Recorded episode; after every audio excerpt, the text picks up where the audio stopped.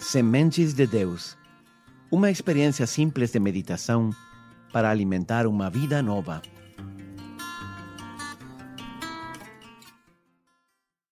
Bem-vindo a mais uma meditação da série O Advento que Mudou Minha Vida.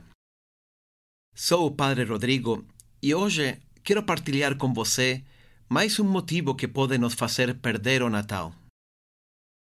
A terceira razão pela qual podemos perder os grandes presentes do Natal é o medo.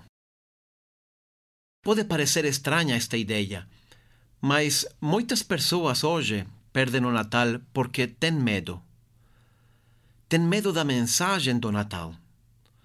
Este não é o problema do hospedeiro, nem dos sacerdotes. Este é o problema do rei Herodes. Herodes não era judeu, mas ele era rei dos judeus. Ele veio de um país longe para ser rei em Jerusalém e os judeus odeiam ele. Por isso, ele vivia com medo. Era um rei paranoico e que via complôs por toda parte. Essa é uma história louca de verdade. Herodes tem medo do Natal porque tem medo de qualquer um que possa ameaçar seu reino ou sua coroa. A verdadeira história de Herodes é a história de um paranoico total. Ele chegou ao reino matando literalmente a qualquer um que pudesse ameaçar seu direito a reinar. Matou quase todos os parentes que podiam reclamar o reino antes que ele. Matou sua esposa, matou sua mãe, matou dois de seus filhos por inveja, matou seu cunhado. Cinco dias antes de morrer, mandou a seu ministro que quando ele morresse, matassem todos os judeus proeminentes de Jerusalém, porque assim muitos em Jerusalém chorariam sua morte. Graças a Deus, os ministros não cumpriram essa ordem. Como se pode ver, estamos diante de uma pessoa cheia de medos. Agora podemos entender o que Herodes deve ter sentido quando os reis magos falaram para ele que vinham a adorar o rei dos judeus que tinha nascido porque uma estrela tinha aparecido nos céus e lhes tinha anunciado a notícia. Quando se viu enganado pelos reis magos, Herodes mandou matar todos os meninos nascidos na região com menos de dois anos. Era definitivamente um homem com muito medo do Natal.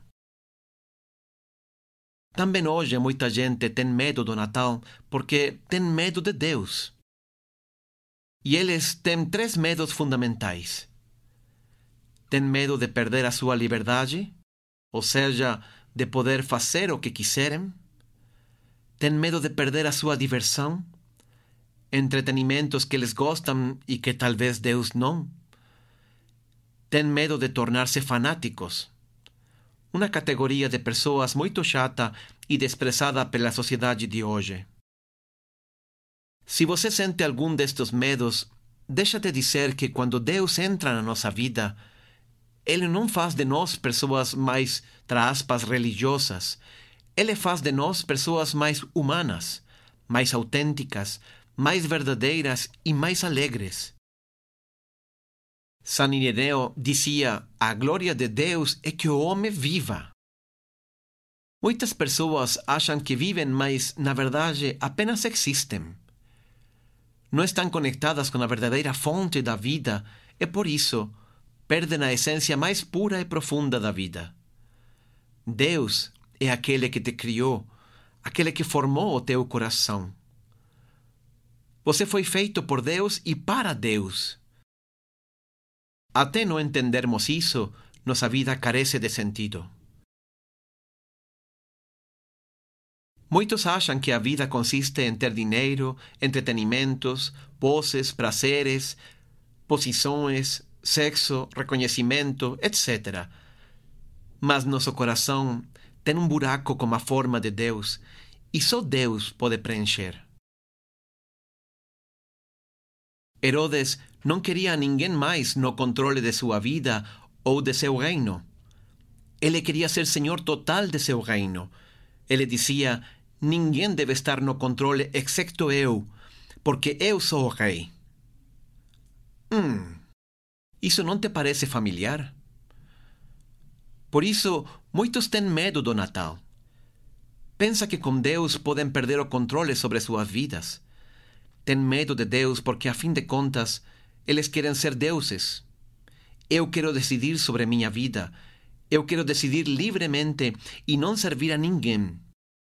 Eu só quero servir a mim mesmo. Essa é uma mentalidade herodiana. Ninguém vai ser rei na minha vida. Nem mesmo Deus. Só eu, só a minha vontade.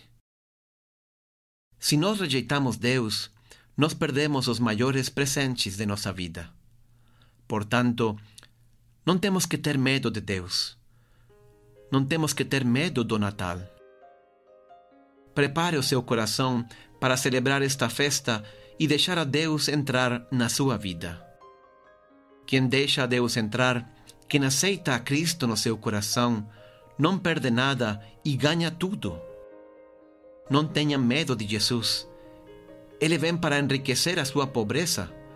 Ele vem para preencher o seu vazio. Ele vem para alegrar a sua tristeza. Ele vem para curar suas dores, para perdoar suas culpas, para dar uma esperança. Que Deus te abençoe.